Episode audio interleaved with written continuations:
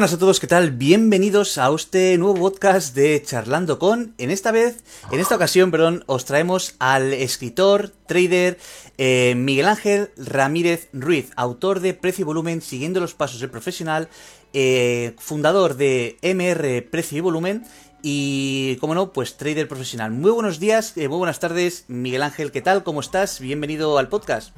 Buenas tardes, Iván. ¿Qué tal? Muy buenas. Eh, bueno, cuéntanos, eh, ahora para empezar, primero muchísimas gracias por, eh, invitar, por aceptar nuestra invitación. Y para quien no te conozca, por favor, cuéntanos quién eres y cuánto tiempo llevas haciendo trading. Bueno, en primer lugar, Iván, te voy a agradecer esta, que te pusieras en contacto conmigo para hacer esta entrevista. Para mí es un placer. sobre todo por, por intentar enseñar a la gente que entra en este, en este nuevo mundo, en este nuestro mundo, pues explicarle un poco la realidad de, la profesión a la que nos dedicamos. Como has dicho, eh, eh, yo soy autor de, un libro, Precio y Volumen siguiendo los pasos de profesional, pero eh, el libro yo siempre digo que es una consecuencia de mi trayectoria. Yo empecé en esto del trading aproximadamente a finales de 2015, creo que fue, como todos, porque vemos alguna publicidad en, Internet que nos, nos incita a informarnos un poquito más, porque nos venden una profesión, eh, entre comillas, muy exitosa. Y a raíz de ahí, pues empiezo mis primeros pinitos con, la formación. 2016 eh, fue un año, pues, como digo siempre, de transición en el que empiezas a hacer varios cursos.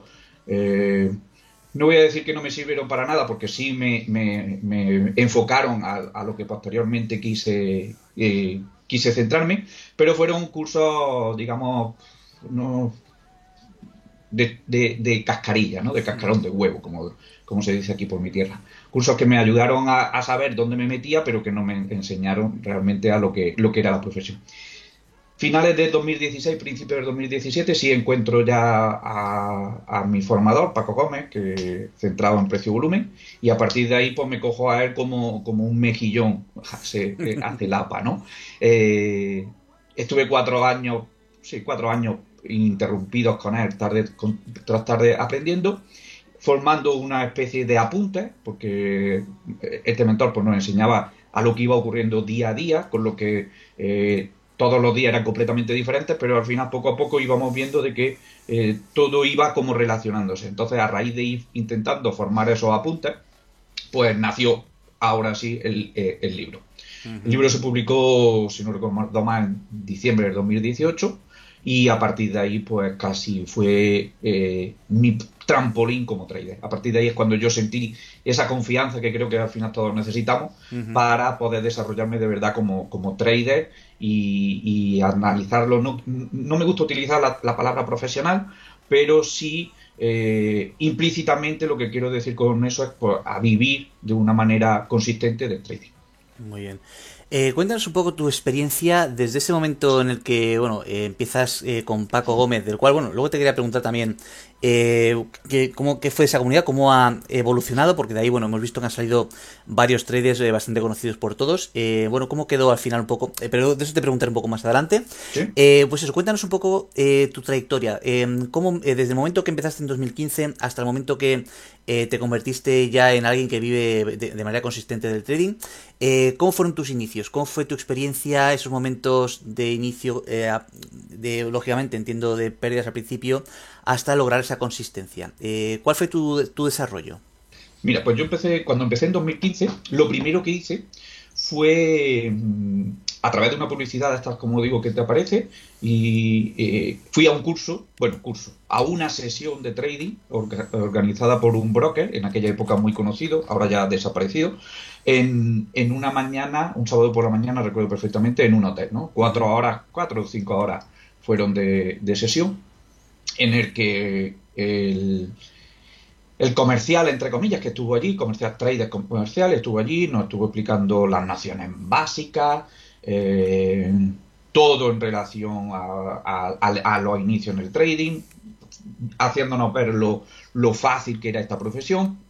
Y al final de la sesión, recuerdo perfectamente, paró su presentación, enseñó su pantalla y creo que había ganado en torno a 400 o 500 dólares mientras hablaba con nosotros y además eh, haciéndonos un comentario como, pues mira qué simple es esto, que yo aquí mientras hablo con vosotros, pues, aparte de la formación que estoy dando con vosotros, pues mirar el resultado que tengo. Eh, a raíz de ahí, pues claro, eh, una persona que se adentra en el trading y su primera contacto es este, mm, eh, pues te incita a decir, uy, pues mira, a lo mejor yo no, no seré capaz de hacerlo como este señor, pero torpe tampoco soy, me costará un poquito de tiempo, pero esto lo saco yo. Eh, claro, en aquel momento lo que querían incitarme es abrir una cuenta con ese broker. Eh, e, esa fue mi primera experiencia y en la primera no piqué, o sea, no abrí cuenta con el broker porque partimos de que yo no tenía conocimiento ninguno. De hecho, la tarde antes tuve que ponerme la Wikipedia, buscar lo que era un CFD, lo que era el Forex, eh, lo que era la bolsa, o sea, yo llevaba neófito, neófito, o sea, no tenía mm, conocimiento ninguno. De hecho, cuando empezó allí a moverse aquello, ni conocía la plataforma, ni yo no sabía cómo, cómo se movía. Yo solo vi que en, en una mañana, en cuatro horas, había ganado ese dinero. A raíz de ahí, pues sí, digo, uy, pues esto, mm, esto, esto va conmigo, me voy a formar. Y después de dos meses o así de, estar buscando, ¿no? De hacer mi selección, pues fui a dar eh, con una academia que, como digo, no voy a decir que sea de dudosa reputación, eh, porque a lo mejor decirlo así no se puede, pero lo pienso muy fuerte. Hmm. Y, eh, y en esa vez sí piqué y hice tanto un curso básico que tenía como uno avanzado. No nos falta más para que sepamos quiénes son. No, no, no voy, a, no voy, a, decir nada más. ya, ya, ha quedado claro con los dos cursos que has dicho. Es básico y avanzado. Sí, ya está. Tiene más. En el avanzado sí ya dije, mira, eh, ya vi que esto era como la rueda de los churros, ¿no? Te comes un churro y sale otro churro. Ahí está. Entonces iba evolucionando y yo decía, bueno, ¿y esto cuando se termina? La, la, rueda de los churros no termina nunca, ¿no? Eso, ahí sí ya me di cuenta. Lo bueno, yo no voy a decir que esa formación no fuera buena, porque partimos de que yo venía de cero prácticamente. Entonces me enseñaron eh, lo que eran los mercados, las diferencias de mercados, cómo se movía el precio, qué plataformas teníamos, eh, qué eran velas, cómo se formaban las velas. Eh, me enseñaron cierto tipo de operativa que luego vi que si era, o sea, luego comprobé que no era rentable, pero en principio me enseñaron. me enseñaron análisis técnico muy comercial, o sea, el análisis técnico que si lees tres libros, pues te lo encuentras en los tres libros. Pero a mí me adentraron en este mundo. O sea, mm, tampoco voy a decir que no sirvieron de nada.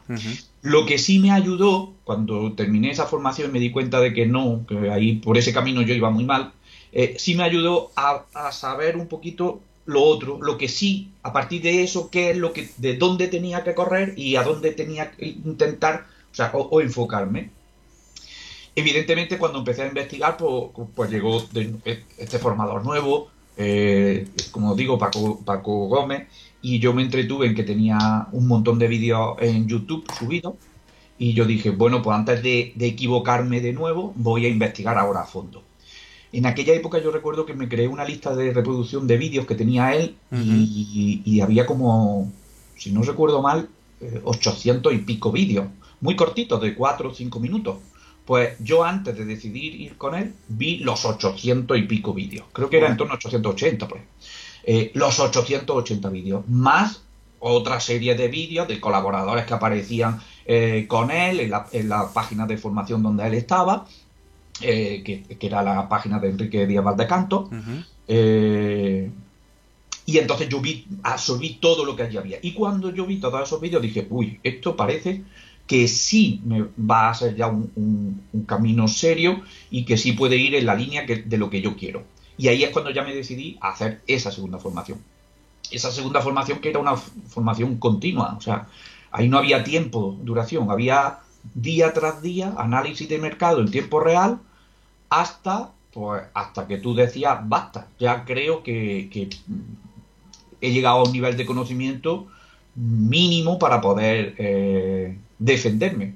Luego te das cuenta que, ese nivel de conocimiento que nosotros siempre consideramos, ah, pues aquí ya, ya sé, no, ya sé, no, esto luego continúa, ¿no? Pero por lo menos a enfrentarte de una manera con cierta confianza al mercado o con cierta seriedad. Y ahí estuve, pues eso, hasta, hasta el 2020 aproximadamente. O sea, yo escribí el libro, el libro nació porque, porque se corrió la voz de que, de que Paco se jubilaba y a mí me entró un poco el pánico de decir, oye, llevo un montón de tiempo con él, pero yo no tengo nada consistente, sólido, un guion que seguir, que diga, oye, y cuando no esté Paco, ¿yo qué hago? Pues así creé mi apunta y de ahí, de ahí poco a poco, a, través de un amigo que vio esos apuntes, me dijo, oye, Miguel, tú tienes un documento completo en el que puedes, podría enfocarlo de otra manera. Y, él me incitó a, a publicar ese libro. Yo en principio en ningún momento pensé en escribir un libro, sino en salir del paso y, mm. mi necesidad que era, si se me iba mi Paco, como yo siempre digo, tener algo a lo que agarrarme. Luego realmente no se jubiló, o sea, se, ha jubilado ya, pero mucho más tarde. Mm. Y así fueron mis inicios. 2018 publico el libro, en esa época yo no era consistente, ni mucho menos, o sea, yo me defendía, ya perdía mucho menos eh, que antes, pero seguía perdiendo, a la larga mm. seguía perdiendo. Y 2018, finales de 2018, con la publicación del libro, bueno, la publicación no, sino viendo el impacto que empezó a tener el libro, entre la gente que, ya me conocía, compañeros míos, y sobre todo gente que todavía no me conocía y que adquirió el libro, pues por, por la mayoría por casualidad, o por un poquito el marketing que iban haciendo los compañeros, al recibir los feedbacks de ese libro, eso creció en mí como diciendo, oye, si gente ya con mucho peso o mucho tiempo en el sector eh, reconoce tu libro, la valía del libro, y tú eso se supone que lo has escrito con lo que tú ya tienes en mente, pues ¿qué, más necesitas, Miguel? ¿no? Ya ponte las pilas, actívate, que, lo tienes, luego lo podrás mejorar o no. Y a partir de ahí sí empezó, mi, sobre todo mi parte eh, psicológica, ¿no? Esa parte de confianza a evolucionar y a desarrollar eh, el trader que soy ahora. Siempre con un altibajo. Yo creo que la evolución de un trader no, no hay nunca, o yo por lo menos no tuve un día en esos que te levantas y dices, ya, ayer no y hoy sí, sino que poco a poco va evolucionando, vas viendo que va limando errores, aparecen otros y los va intentando solucionar, y esos días malos, pues cada vez los, los distancias más en el tiempo y haces que las pérdidas sean cada vez más pequeñas. Y a partir de ahí tu curva empieza a ser ligeramente ascendente, ascendente, ascendente y se mantiene. Pero siempre con, días buenos y días malos. O sea, no, eso no nos lo va a quitar nadie, creo. Yo por lo menos no lo he conseguido. Muy bien. Eh, cuéntanos un poquito el tema de este de Paco Gómez, que, al que por cierto eh, tuve la, la, ocasión de ver en el Barcelona Trading Point, creo que fue en 2015 debió ser. Estuve en una ponencia en la cual pues estuvo allí, eh, bueno, Paco Gómez, creo que también estaba Enrique y, si no recuerdo mal, eh, Betty Trader, que en esa época también estaba por ahí. Y la verdad que fue una ponencia, o sea, fue, fue la leche, me encantó. Eh, estaba a reventar, no pudo ir todo el mundo de lo petado que estaba, creo que fue muy, muy interesante. Em, pero bueno, el tema de Paco Gómez, veo que desde ahí pues habéis salido varios traders eh, bastante conocidos, muchos que también han salido ahí, pues que no lo dicen directamente, pero que sois como una generación bastante bastante grande de, de, tres que habéis salido de, de la mano de Paco. Eh, ¿Cuál dirías que es el, secreto del éxito de esta metodología? Porque de ahí habéis salido unos cuantos, más los que no están en, en primera plana como vosotros. ¿Cuál crees que es el secreto de esta filosofía? Mira, yo... Mm, hablando de la ponencia esta, sí, supongo que sería sobre 2015, porque ya luego las siguientes se hicieron en Madrid. A partir del 2016 ya todas las ponencias que hizo Paco fue en Madrid, en esa sí, sí estuve yo. Hmm. Eh, el, secreto, yo creo, del trabajo que desarrolló Paco, bueno, Paco y, todo el equipo, o sea, mm. eh, recordemos que la academia era de, Enrique, eh, bueno, era y es de Enrique Díaz Valdecanto, tenía formadores, eh, en esa época estaba Betty como colaboradora, luego vino Javier Medina, también una bellísima persona, y Paco Gómez. yo creo que, que el secreto de Paco fue inculcarnos de que esto se saca únicamente con trabajo y tiempo. El hacernos ver desde el principio de que si queríamos, podíamos, pero que eso no iba a costar mucho tiempo. Mucho tiempo sobre todo no por, otra cosa, sino por asimilar el desarrollo de, los gráficos. ¿no? el, que tú veas un gráfico y automáticamente en tu cabeza ya no veas velitas, sino que hace otra cosa dentro y hace pum, y tú digas, oye, pues mira, aquí hay acumulación, acumulación, distribución, desequilibrio, o sea, nosotros cuando vemos el gráfico, o yo cuando veo el gráfico lo veo, de, creo, de una manera diferente, no solo, no solo vela como tal, ¿no? Hmm. Y que los desarrollos del precio pues tienen su, lógica y su sentido. Y eso es lo que, lo que yo creo que considero que, que llevan más tiempo en aprender. Y la parte que nos inculcó Paco es esa, es decir, oye, aguantar, el que esté dispuesto a aguantar, yo lo voy a ayudar a que saque su camino. Eh, el que no, que sepa que se ha metido en un mundo que no, que no es así. O sea, si queréis rápido, fácil y sencillo, mm, por lo menos él siempre nos dijo, yo no voy a poder ayudar a hacerlo así. pero sí os prometo, entre comillas, que si aguantáis y estáis conmigo, yo os enseño. Y, yo creo que ese fue el secreto. Que nos lo dijera desde el principio, de manera que cada uno ya sabía a lo que se exponía y decidía desde el principio decir, bueno, pues a mí esto me va a costar X tiempo, o me va a costar mucho tiempo. Si, y solo depende de mí, entre comillas. Él me va a enseñar, pero si yo aguanto, yo lo saco. El, esa filosofía, el inculcarnos esa filosofía. Luego, aparte, el conocimiento, evidentemente. Paco, eh, yo no sé si diría que a mí me demostró ser de las personas que más sabe ya de la metodología precio y volumen en España. No sé, no sabría decir si es la que más o de las que más saben. Tampoco me importa. O sea, tampoco considero que tenga que ser un concurso a ver quién, quién lo hace mejor. Pero a mí me demostró que sabía. Y, yo me afané en, en adquirir la máxima parte de ese conocimiento. Muy bien. Eh, hemos comentado antes, bueno, eh, que eres autor del libro Precio y Volumen, eh, siguiendo los pasos del profesional. me gustaría saber un poco cómo es el para el autor, para una persona que esté pensando quizá el día de mañana, pues, crear un libro lo que sea, ¿cómo es el proceso de, de, crear este libro? desde que nace la idea hasta el momento en que lo publicas y, por ejemplo, eh, veo que está disponible tanto en Amazon como en la página web de MR, eh, o sea, para la, página web que estará en los links abajo, tanto el enlace puesto al libro, tanto a tus redes sociales y a la página web, mrtradingpreciovolumen.com. Eh, cuéntanos un poquito, ¿cómo es el proceso de creación de, de esta obra? Mira, pues como te he comentado antes, o como he comentado antes, eh, yo no hubo un punto en el que dijera, bueno, cuando empecé a desarrollarlo, nunca pensé en decir, oye, voy a hacer un libro. Y entonces, nunca, em, al principio cuando lo creé, no tenía estructura de libro, tenía estructura de apuntes. Fue a raíz de que un compañero sí lo vio y, además, eh, esos apuntes que yo tenía se encabezonó mucho en que él quería una copia y además pagándola no, no me permitió nunca que se, lo, que se la diera como tal. Pues fue a partir de ahí que sí me dijo, oye Miguel, yo creo que debería escribir un libro porque tiene potencial, ¿no? Eh, y tus apuntes pueden servir a mucha más gente. Ahí, cuando, cuando me dijo eso, al principio yo no, no, o sea, me, surgió la idea, pero yo nunca he escrito un libro, no he estado relacionado nunca con la escritura de libros, no conozco a ningún autor, no conozco a ninguna editorial, o sea, yo no sabía, bueno, hay que escribir un libro, ¿vale? ¿Y eso cómo se hace, no? Mm.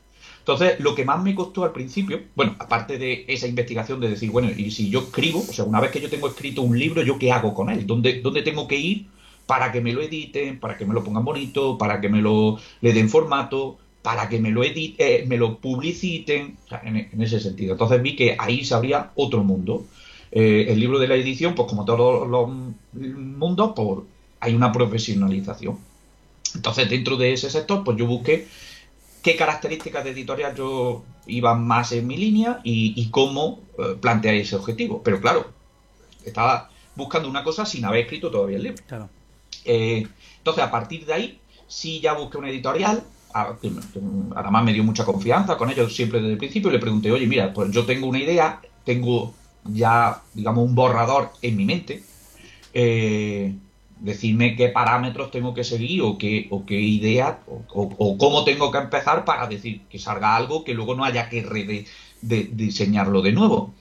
Entonces sí me dieron unas pautas generales, ¿no? A la hora de cómo montar el libro, cómo montar las imágenes y demás. Eh, salvo eso, el resto es todo tuyo. O sea, tú eres el que te pone delante y le das. A mí, particularmente, lo que más me costó, una vez que yo tenía ya más o menos mi idea en la cabeza, fue desarrollar el índice, ¿no? Desarrollar un índice de un libro que para mí quería que fuera un libro muy técnico, no quería que fuera un libro eh, de mesita de noche, ¿no? En el que lees, sino que fuera un libro de trabajo, pues crear ese índice que desde que empiezas en la introducción hasta que llegas al último capítulo en la conclusión, pues tenga una evolución constante, que los conceptos estén cada uno en su orden, en su punto. Eh, y eso fue lo que más me costó, porque yo tenía muchos conceptos en la cabeza, pero claro, unos se pisaban con otros. Eh, si empezaba a hablar de estructura del precio, no, no, podía plantearlo al principio del libro de una manera muy compleja porque si no, eh, no se iba a entender. Porque partíamos de un conocimiento de, la persona que lo leyera. Eh, yo siempre intenté que fuera un libro evolutivo, o sea, casi una persona que parte de cero pudiera leer el libro y llegar hasta el final. Evidentemente, una vez que lo leía, iba a tener que volver al principio para recomenzar esa lectura. Pero por lo menos que lo entendiera, que no, que a la hmm. página 20 no estuviera diciendo, uff, esto es infumable, ¿no? Como no nos puede pasar con algún libro, o como no ha pasado siempre en la universidad con algún libro, ¿no? Eh, entonces, esa, esa fue mi, mi primer hándicap. Una vez que monté ese, ese índice, tengo que decir que yo empecé a, a, montar ese índice, recuerdo perfectamente, en julio del 2018. En septiembre tenía el libro entero montado, escrito con todos sus gráficos, o sea, lo que yo estimaba que ya era un trabajo para mandar a la editorial. Y a partir de ahí empezó la evolución, o sea, el desarrollo de la editorial en cuanto a corrección, eh, manipulación de gráficos, formato y demás. Estaba precisamente ahora viendo el índice en tu página web y desde luego es completo, o sea, que un buen trabajo te pegaste en esos meses para poder elaborar todo esto. Así que felicidades, porque además el resultado, eh, yo como lector, del libro, eh, puedo decir que, es, bueno, es, genial y lo recomiendo totalmente. Además, decir que eh, el libro, por lo que estoy viendo en Amazon, tiene 4,5 estrellas, eh, lo cual está muy, muy bien, ya dice mucho a favor del libro. Y lo dicho, que dejaremos el enlace tanto a la página web al libro para que le interese, para que pueda echarle un vistazo.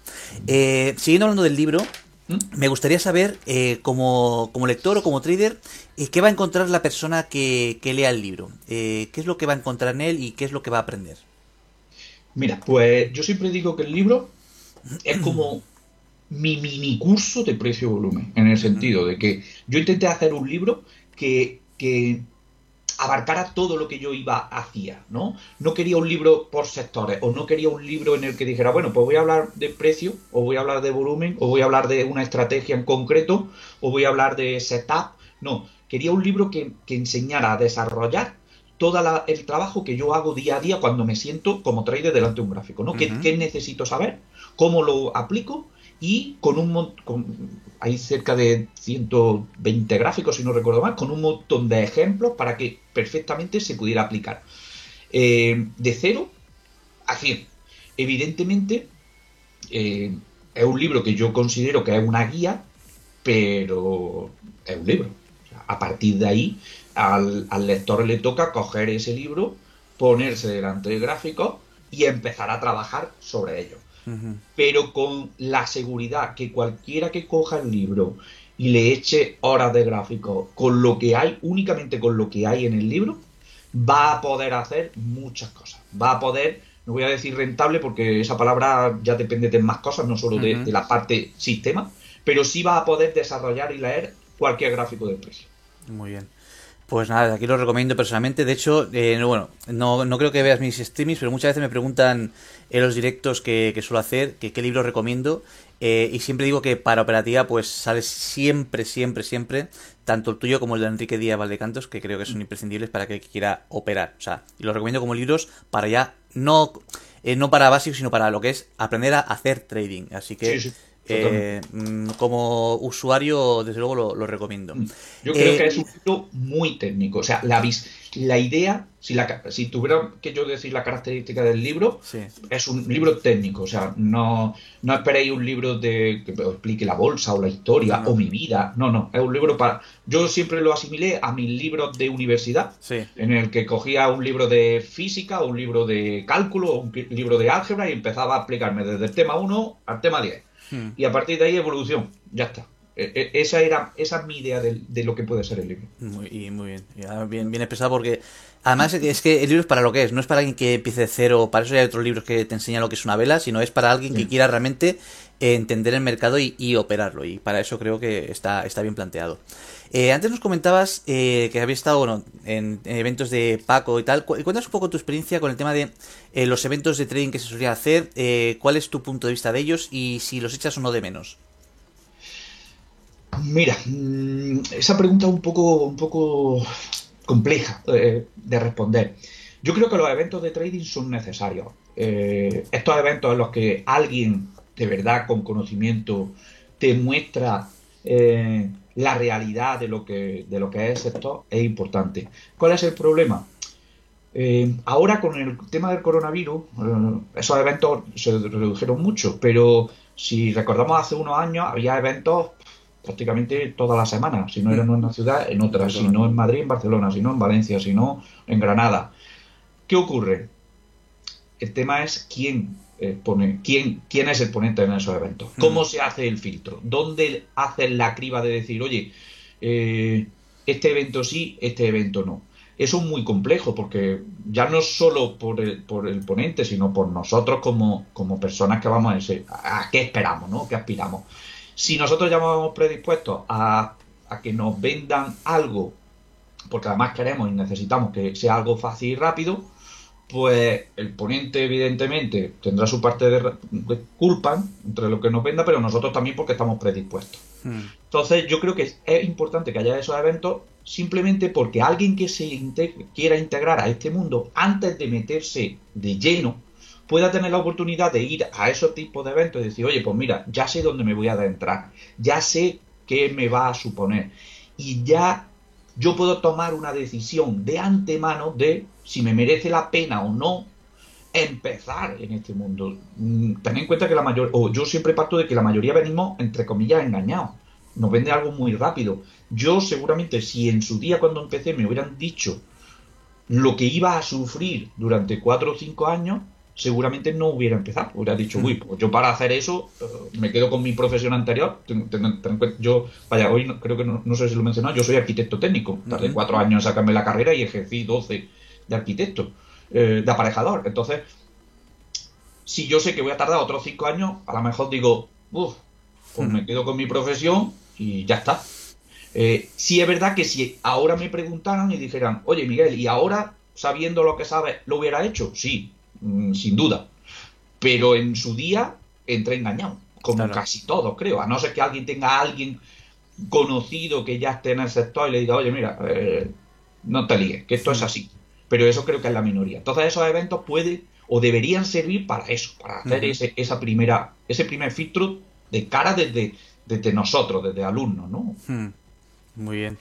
Eh, luego, hablando también un poco sobre, bueno, sobre libros y tal, aparte lógicamente del tuyo, eh, ¿qué, libros crees que, qué libros sobre trading crees que son imprescindibles eh, para alguien que, comienza? O no, que comienza o que es avanzado. Para ti, ¿qué, libros son imprescindibles para el trading? Mira, yo separaría mucho de, de la gente que comienza a la gente que ya ha hecho ese primer contacto y dice, oye, mira, Mm, que a mí esto me interesa, ¿no? En ese primer contacto, casi cualquier libro de trading, mm, independientemente del autor, y ya me entendéis lo que quiero decir, hmm. casi cualquier libro de, trading vale. Siempre que, eliminemos ese factor de, mm, mundo fácil, ¿no? de profesión fácil, sino cualquier libro en que me digan qué son los mercados financieros, qué diferencia hay entre derivados y, entre unos derivados y otros.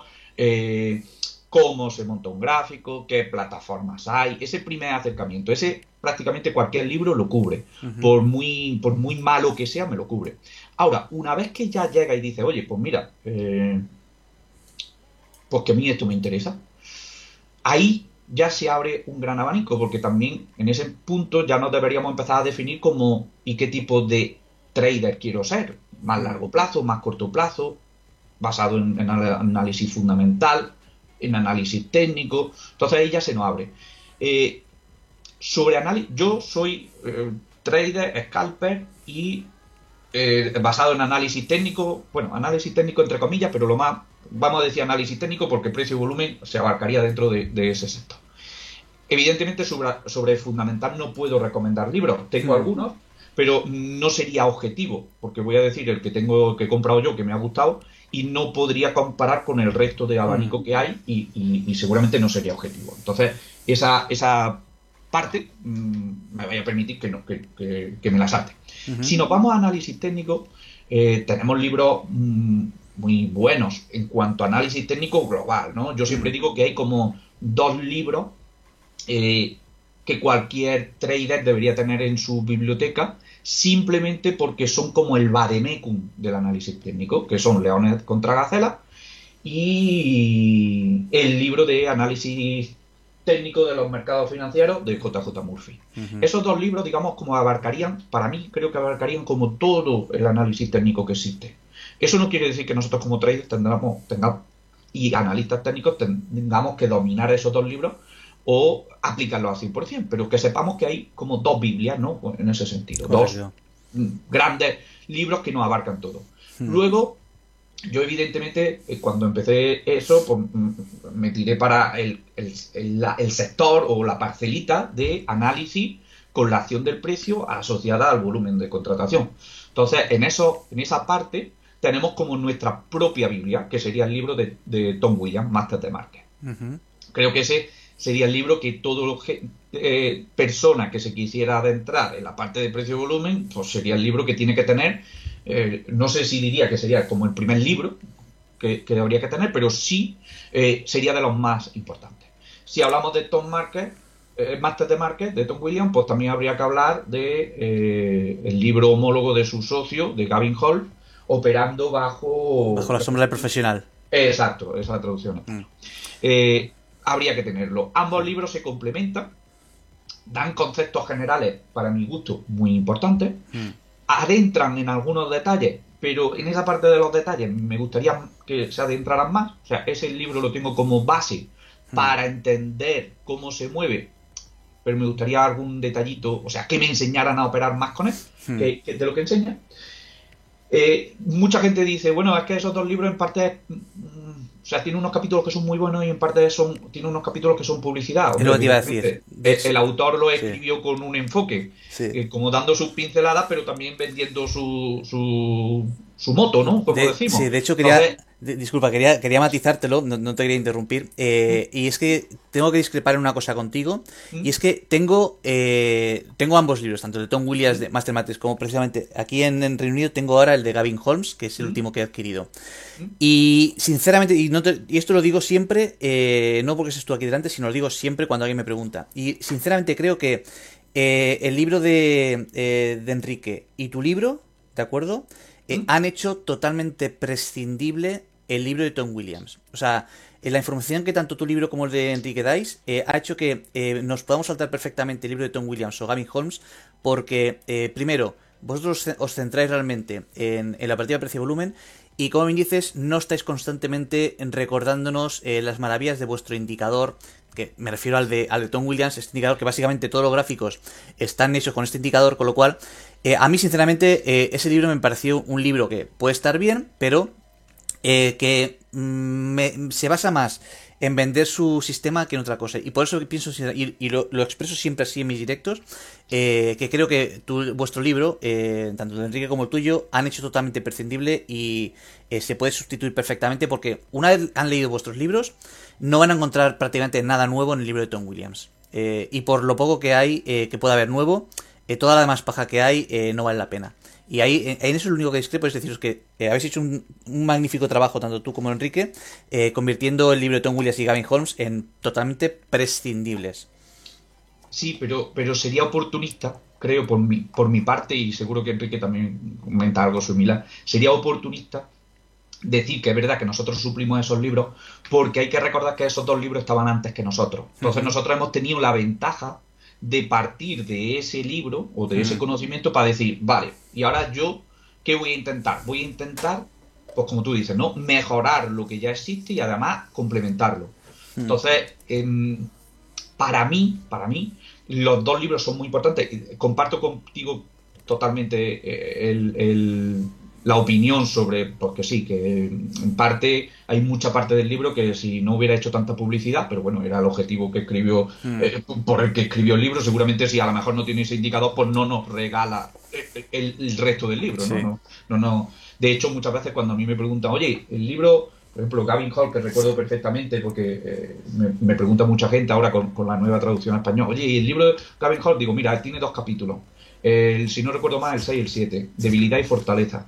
No, recuerdo si era 6, 7 o 5 y 6. Mira, lo tengo precisamente en mis manos ahora mismo. que, Traducido precisamente por Enrique Díaz, que me lo estoy postando ahora en pantalla. ¿Mm? Eh, nada, pues el capítulo 5 y 6 que comentas, eh, me imagino que te refieres eh, al del VSA, a los principios de la clave de análisis del rango de volumen, ¿es a qué te refieres? No, el, que, el, el, primero se llama debilidad y el siguiente fortaleza. Será el 6 y 7 entonces.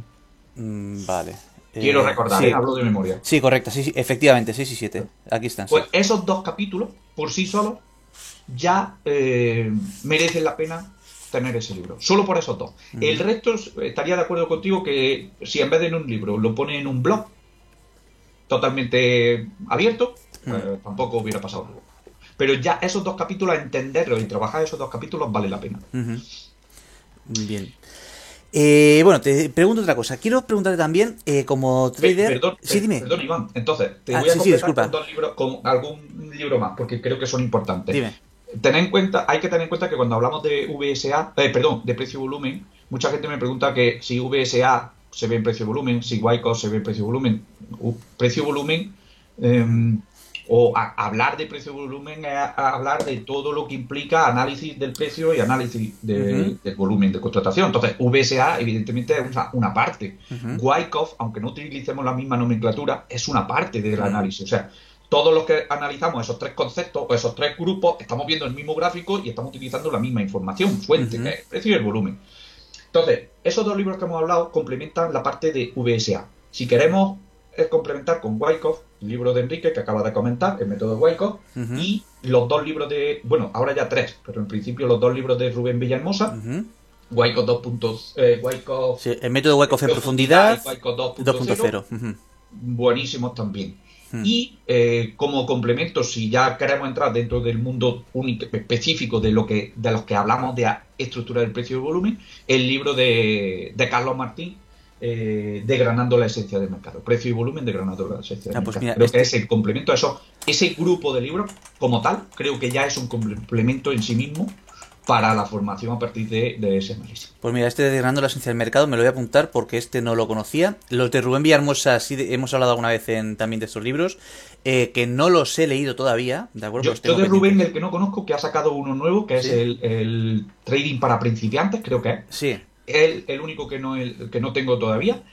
Entiendo que cuando lo lea seguramente anularé la primera parte de, la pregunta que me has hecho del libro, o que yo he comentado, del libro de inicio, y seguramente escogeré ese, porque entiendo de, viendo cómo ha desarrollado los otros, seguro que esa es otra perla, pero no lo conozco, no puedo decir, oye, pues mira, me, encanta porque lo he leído y tal capítulo o, tal punto. Pues la, me la apunto porque además este, eh, bueno, el último de Rubén no lo había visto y este también que has comentado de Carlos Martínez, creo que has dicho, eh, pues también lo, anoto aquí porque no... El, de, el, de, Rubén es como la precuela, ¿no? Como la precuela de Star Wars que ha creado ahora... exacto, sí. Pues lo, teniendo en cuenta, sí, porque además yo soy un poco friki de esto de los libros. Tengo, tengo una biblioteca bastante extensa. Eh, hay gente que colecciona chapas, yo colecciono libros de trading. Y además que lo, lo, comento siempre, no solamente me gusta el tener un libro, sino que si me gusta mucho, quiero tener. Eh, generalmente los compro en español si están en español, pero si me gusta, quiero el español, pero quiero la versión original en inglés también. Y de esos tengo unos cuantos que tengo, por ejemplo, la inversión inteligente, tengo la versión original, la española, eh, de Hit and Run Trading tengo también la versión original, la española, y de esto pues tengo unos cuantos también así. Yo, yo recomiendo siempre que la persona tenga la, oportunidad que coja la versión original. Simplemente por evitar eh, errores, entre comillas, de, traducción, o entendimiento, porque muchas veces eh, a mí me ha pasado porque yo tengo el libro en español y me lo tradujeron al inglés, ¿no? Un compañero. Y recuerdo que me llamaba muchas veces y me decía, oye, en este párrafo no entiendo eh, exactamente cuál es tu idea, qué quieres transmitir. No solo es traducir palabra por palabra o frase, sino qué hay detrás. Y muchas veces cuando yo le traduce, o le indicaba lo que quería decir con ese párrafo, decía, ah, pues tengo que tachar todo lo que he traducido, que eso no es lo que yo, mm. eso no es lo que yo he plasmado. Entonces, muchas veces se traduce el libro y no tienen esa oportunidad de hablar con la persona que lo ha escrito para preguntarle, oye, ¿y tú qué quieres decir? Sí. Y puede llevar a, pensar que es una mala traducción. Y yo no creo que sea una mala traducción, sino que es una, una. El problema de, de de que nosotros también analizamos el comentario y, entendemos algo en hmm. concreto y a lo mejor no era exactamente. Entonces siempre eh, le digo a la gente que si tiene la oportunidad en inglés. Yo el problema que tengo es que no, no domino el inglés, entonces eh, me tengo que ir a la versión en español porque entiendo que lo que haya traducido eh, la persona que lo ha escrito Mm. lo va a hacer, lo ha hecho mucho mejor que lo que yo puedo entender. Bueno, y si no, luego la opción está en, en coger eh, libros que haya traducido Enrique Díaz, que es trader además que traductor, con lo cual la traducción va a ser bastante, bastante similar a la original, eh, como es en este caso el de Gavin Holmes.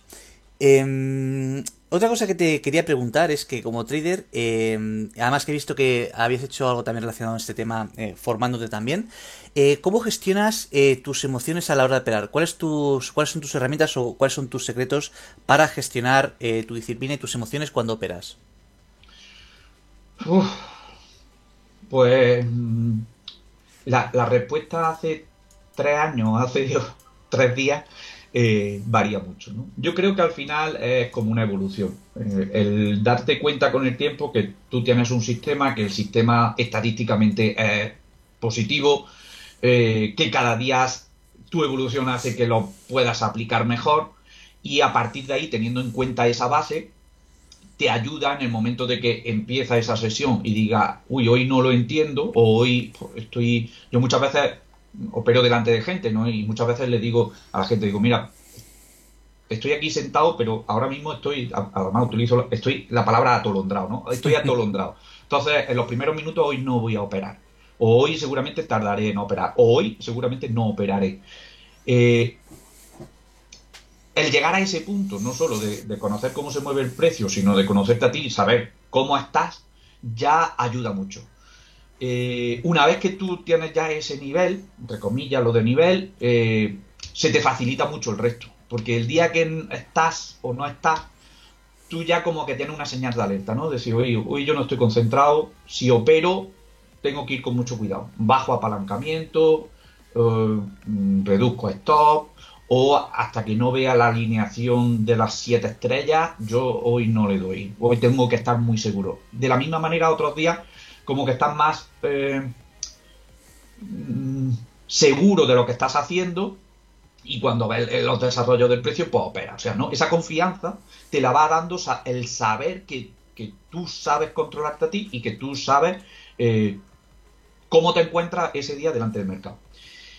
Sí hay un punto muy importante que a mí al principio, mientras que llega esa evolución, que es crear cortafuegos, ¿no? Cortafuegos en el sentido, en el sentido de que, mira, eh, aunque yo hoy no sepa cómo estoy y empiece a liarla, haya algo que me pare, ¿no? Mm. Pues cada X operaciones en mi plataforma que se pare. Si no soy capaz de hacerlo manualmente, pues algún programita, que hay muchos, mm. eh, algún programita que me obligue. O sea, uh -huh. tengo tres traders negativos.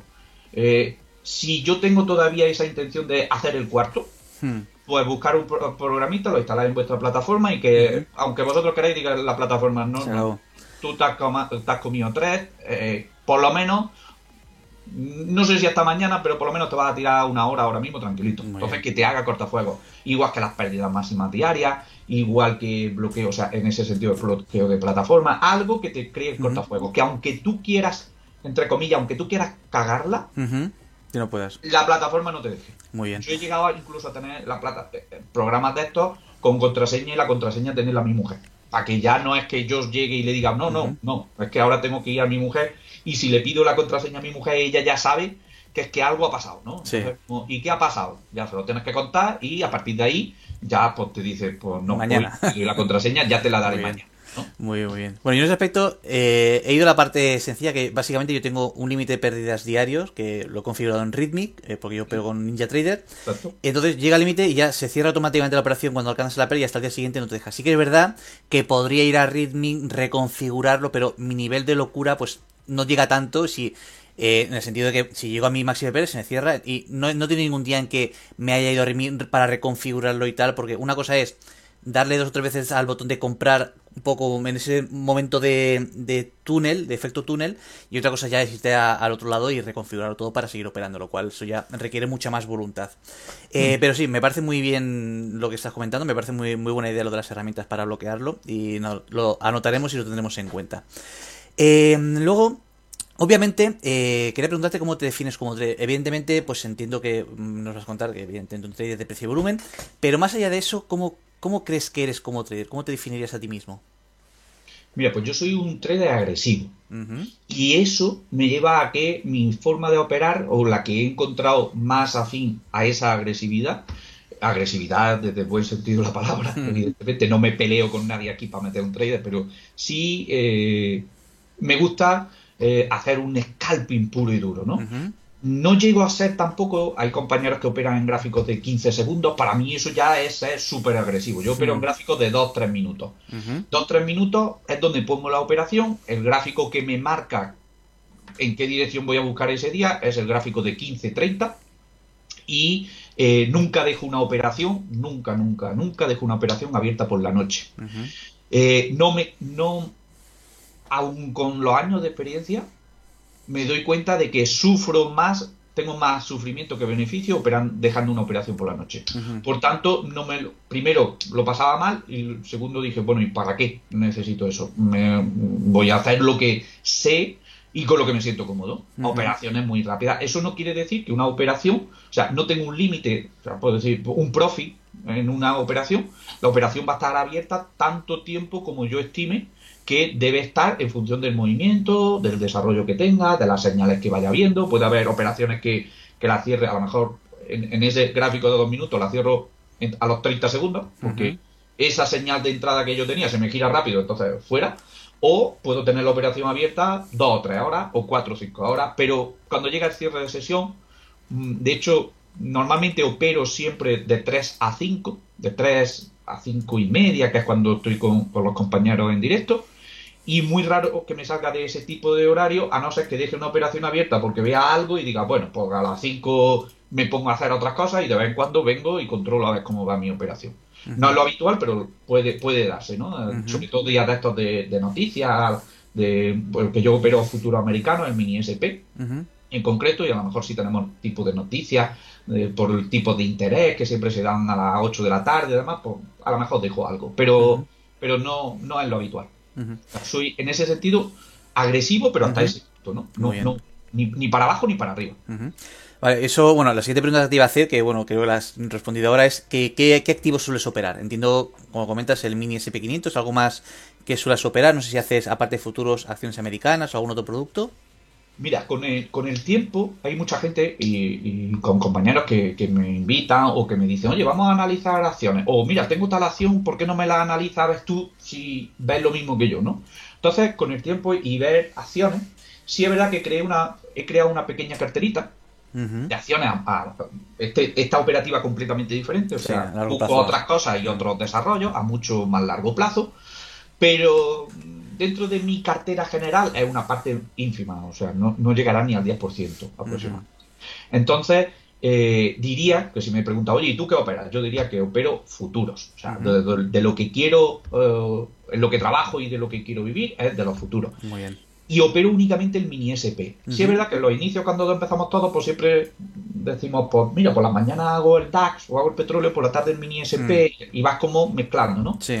Eh, eso fue una parte de las que cuando empecé con Paco en su día, una cosa que nos transmitió también es, no, nos centramos en uno. Aprendemos uno, como él nos decía, como si fuéramos de fuera de nuestra familia. Y cuando domines uno a ese nivel, luego ya veremos si introducimos otros, eh, como complemento. esa, ese comentario que nos hizo tenía una, una trampa, ¿no? ¿Cuál era? Que cuando llegamos a conocer uno como si fuera de nuestra familia y lo operamos a diario, nos damos cuenta que no necesitamos complementar con otro. Correcto. Que, lo que, con ese nos valemos y nos sobramos. El día que estamos alineados, vamos a estar alineados con ese. Y el día que no estemos alineados, ni estamos alineados con ese, ni estamos con otro. Correcto. Entonces, si nos centramos en uno y lo tenemos controlado, llega un momento en el que dices, ¿para qué otro? Mm, si alguien me pregunta, yo recomendaría que la gente pues el mismo camino, ¿no? Porque a mí me funcionó. Y si quiere diversificar, por uno o dos. En el corto plazo, si nos vamos a dedicar a hacer scalpers puro y duro, no nos metamos en más. Si ya vamos a hacer una operativa más swing o más inversionista, pues evidentemente no vas a hacer una acción, ¿no? Que, te tarda 10 minutos o, tardas dos o tres días en hacer el análisis. Un día haces la entrada y estás pensando de aquí a siete meses. Pues el resto de, los, de los siete meses que, vas a estar mirando el gráfico ahí a ver si la acción sube o baja, sube o baja. Entonces, puedes diversificar más. Pero para una operativa intradía, uno, dos, como mucho. ¿Y por qué el SP500 si no, por ejemplo, el Nasdaq, como hace mucha gente futuros? ¿Qué, ¿Cuál crees que es la ventaja? Mira, verás, eh, te voy a poner un ejemplo con... con esto, esto, yo lo recuerdo una frase que era desde pequeñito, eh, en, una situación que no tiene nada que ver con el trading. Yo tenía una tía que aprendió a conducir en un Fiat Panda. No sé si alguien se acuerda que era el Fiat Panda de la época, no de los años, de, estoy hablando de 1990 por ahí. Y cada vez que esa mujer, el Fiat Panda, se le averiaba, se compraba otro Fiat Panda, pero lo quería del mismo modelo, o sea, no la versión moderna de ese Fiat Panda. Y decía, y yo decía, Tita, ¿por qué no te comprado otro coche? Y decía, es que yo con el que he aprendido a conducir, con el que sé conducir, es con este. Ya, pero si los otros son muy parecidos, ya, pero no es este. correcto. ¿Qué me ocurrió a mí en ese símil? A mí me cogió Paco Gómez y me dice, yo opero el mini SP, yo te voy a enseñar a operar el mini SP. Eso no quiere decir que todo lo que te voy a enseñar lo puedas aplicar donde te dé la gana, mientras tengas precio y volumen.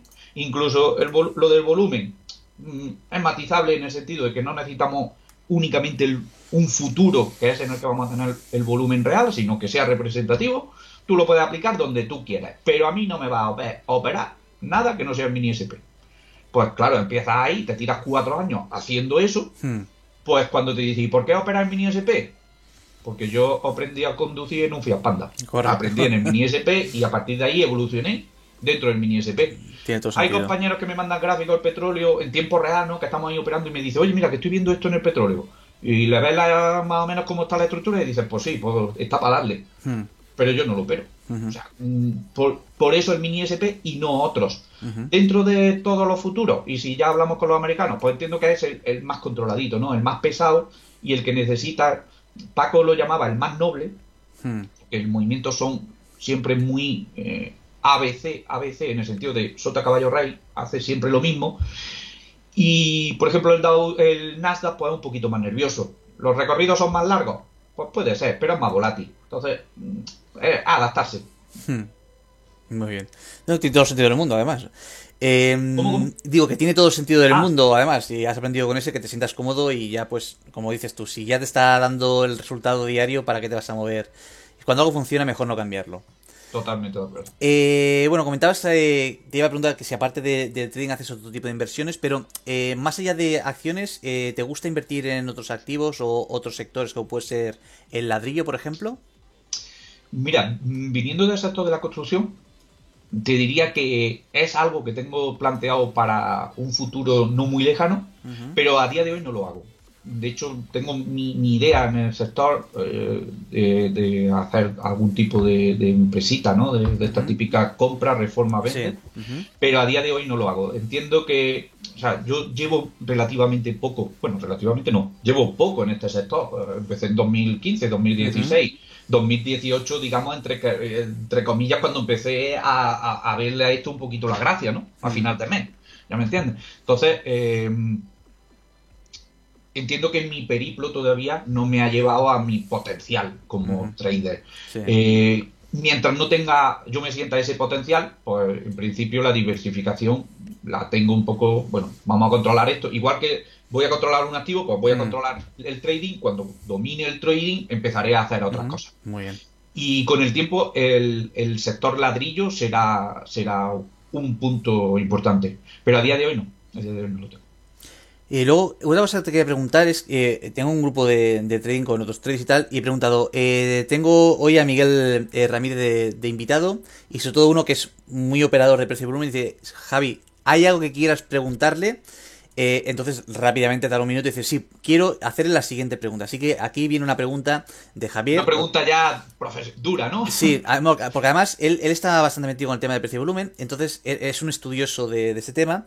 Y eh, entonces él comentaba en el audio que me ha enviado que preguntando a, varios profesionales que todo el mundo tiene un poco su visión y él está buscando un poco eh, buscar el punto medio. Y es, la pregunta es básicamente, ¿en qué te basas para, para identificar las roturas?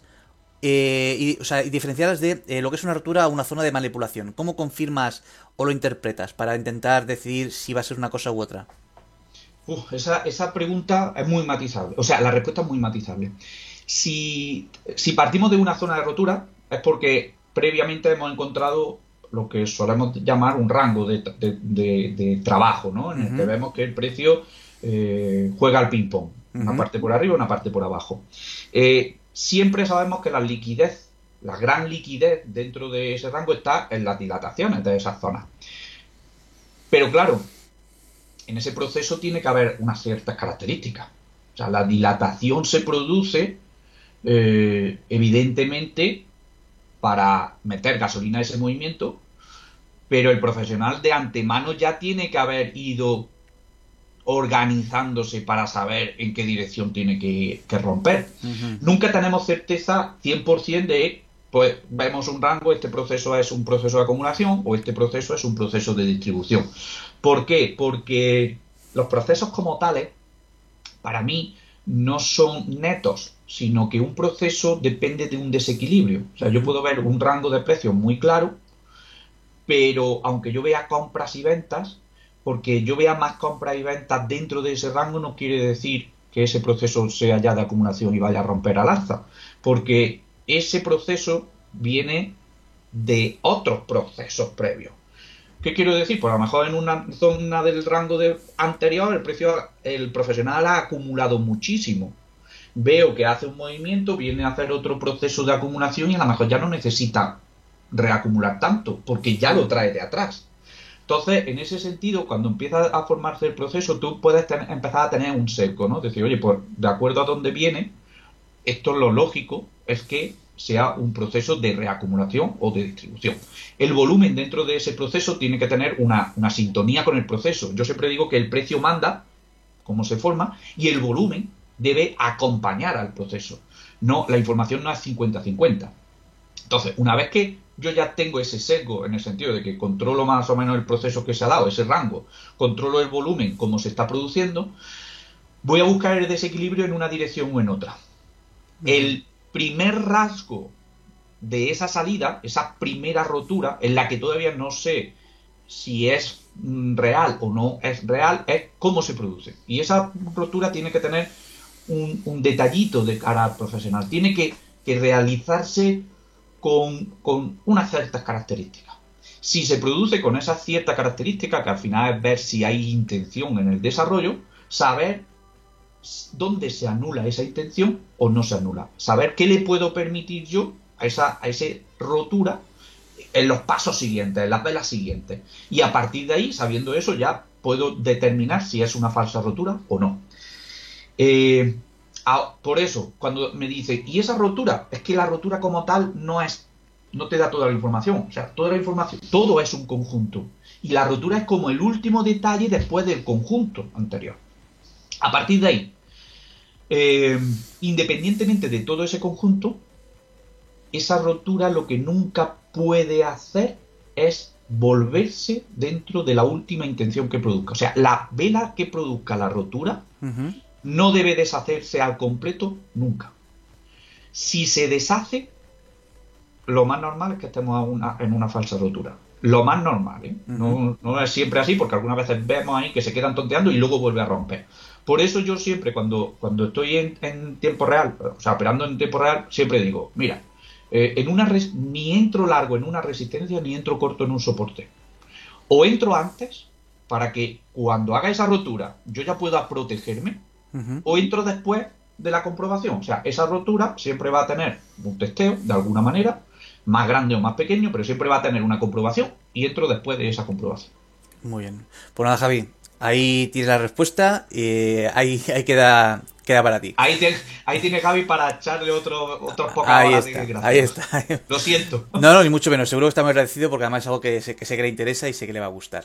Eh, vamos a entrar ahora en las preguntas un poquito más eh, no tan centradas en, en, el 3 sino más en bueno en los gustos que tienes a la hora de, operar y tal. Bueno, lo que sí quería preguntarte antes es eh, si tienes algún, algún, no ritual, pero si alguna costumbre antes de, de operar. Es decir, ¿cómo, ¿cómo te preparas para una sesión de trading? Mira, em, yo por las mañanas normalmente es raro que abra gráficos, salvo que algún compañero me mande algo y me diga, oye, mira, he hecho esta operación o, estoy viendo esta estructura para hoy, ¿cómo la ves? Si no es así, es muy raro que por las mañanas abra gráficos, hasta la una, a la una más o menos así. A la una más o menos que, ya estás en casa y estás pensando en la comida, bueno, nosotros aquí en España, tú ya habrás comido seguramente, pues a la una o así abro pantallas, ¿no? Y abro gráficos, hago una, visión casi sin sentarme en la silla, ¿no? Hago así una visión muy rápida, gráfico grande, gráfico pequeño y, dos minutos. Y con eso, como al final siempre opero el mismo el mismo instrumento, pues el gráfico grande de ayer a hoy poco, digo grande 240 por ejemplo, o 300, poco cambia de ayer a hoy, a lo mejor una velita ahí que te rompe o no te rompe, con lo que ya la idea general la tienes. Luego el gráfico de 45 para decir, oye, pues dentro de esa rotura o no rotura, pues mira, hoy el panorama pinta más de, de largo o de corto. Y poco más. Y lo dejo ahí, ¿no? No, no tiro cuatro líneas, o sea, hago un análisis muy rápido de eso, cómo cerró la sesión ayer desde las 5 y hasta ahí. A las 3 a las 3 ya sí me vengo y me siento, ¿no? Eh, yo contacto con los compañeros a las 3 y 10, 3 y cuarto es cuando los llamo para hacer la previa pues a las 3 hago yo ya mi previa, ¿no? Analizo ya bien, veo dónde están los volúmenes, veo la estructura, me voy haciendo un mapa mental, eh, eh, llamo a los compañeros y hacemos ese primer, esa previa. Eh, preparando para, la, para cuando empiece la sesión. Esa sería, digamos, mi previa. sí es importante, por ejemplo, para mí, antes de, llegar a esas tres, yo soy muy tradicional en ese sentido, necesito mis cinco minutitos o diez de descanso, pero descanso, llamémoslo siesta o llamémoslo tirarme en el sofá y, que nadie me moleste, ¿no? No tener ni siquiera una conversación. Eh, ¿Lo llamaría meditación o algún tipo de este tipo? Mm, sí y no. O sea, yo, igual que cuando analizo estructura del precio, digo que no soy heliotista, que no utilizo Fibonacci salvo para cosas muy concretas, y, este tipo de detalles, pues diría que yo no medito. Pero sí hago una labor de decir, oye, venga, desconecta eh, de todo lo que has hecho esta mañana y vamos a centrarnos en, como el, futbolista, ¿no? En esos cinco minutos antes de saltar al campo, después de que el entrenador le haya dicho, le haya contado toda la película de estrategia, él tiene cinco minutos de decir, bueno, venga, vale. Mm, pues independientemente de lo que me han dicho, yo voy a concentrarme, a, a qué me voy a enfrentar, cómo lo quiero hacer y demás. Pues esos cinco o diez minutos. Ya eso le llamo afilar el hacha. Eh, pues, sí, puede ser, puede ser. Y sobre todo es pues, el previo para cuando yo ya marque estrategia de esa sesión, decir, oye, pues ya lo tengo claro. He dicho que hoy es largo, pues hoy busco setas de largo. Hasta que llegue a tal punto o hasta que me haga tal característica, yo hoy pienso únicamente en largo. Y a partir de ahí, no salirme de ese guion, entre comillas. Sí es verdad que, el tener a gente que te está viendo en directo a mí me ayuda mucho. ¿Por qué? Porque hace que no hagas eh, eh, esa, esa cagada, ¿no? Si tú estás diciéndole a todo el mundo, oye, a partir de hoy, eh, de esta estructura es largo, pues no te líes. O sea, no, le vayas a dar a corto porque tú estás diciendo que es largo. Entonces, me centra mucho. Pues es largo, es largo, es largo. Y si no da largo, pues por lo menos no la lío. no me meto donde no me tengo que meter hasta que tenga nuevas características. Muy bien. No, sí, eso es verdad que al menos te ayuda a ser disciplinado, porque es lo que dices, ¿no? delante de la gente al menos intentas te puede salir bien o mal la operativa, pero al menos intenta ser un poco coherente con lo que estás haciendo.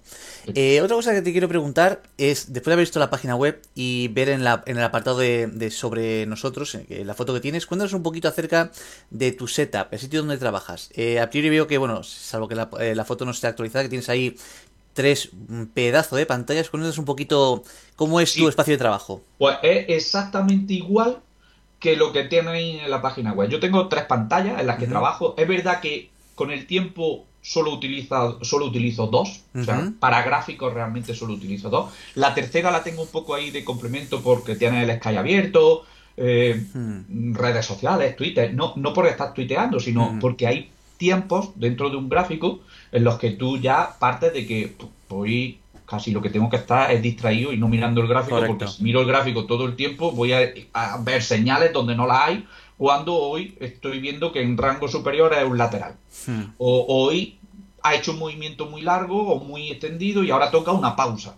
Pues la mejor manera de no liarte dentro de esa pausa que siempre decimos, uy, no, que va a seguir, que va a seguir. No, eh, me pongo en Twitter y empiezo a hablar con compañeros. Hmm. O me voy a algún tweet de algún compañero a ver qué está hablando ese día y, y, entro a saludar o entro... O sea, para la tercera es como el desahogo. El, sí. Y esa normalmente es la que tengo siempre, por eso miro aquí la que tengo a mi izquierda. Muy bien. Eh, luego, para operar, dos pantallas. Eh, sí es verdad que las tengo, son, las mías son un poquito grandes, son dos monitores de 32. Estimo que también, pues yo eso, como en el inicio, pues como no sabe un poco por dónde va, pues yo compré esto en el inicio porque creía que tenía que ser un trader como los que salen en las películas mm. y necesitaba yo tener aquí un, yo qué sé, como para tomar el sol rayo uva, pues compré estas tres.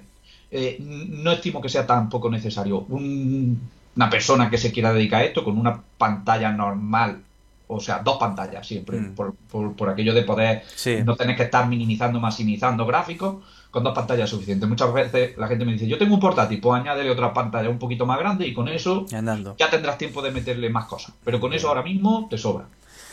Perfecto. No, pues además que se ve, se ve bien. Además ahí se ve una zona donde puedes estar trabajando cómodo. Eh, luego cuéntanos, ¿qué plataformas usar para, para operar? Eh, muchas veces he visto gráficos, además gráficos que quien haya visto tus gráficos eh, se sabe enseguida que son los tuyos, con ese color azul tan característico. No sé si todavía lo sigues poniendo tal cual. No, ya, ya lo he cambiado. Sí, ah, bueno, porque yo era a ver un gráfico, no había visto en Twitter de quién era, pero sabía que era tuyo Sí, en cuanto de lo hecho, veía.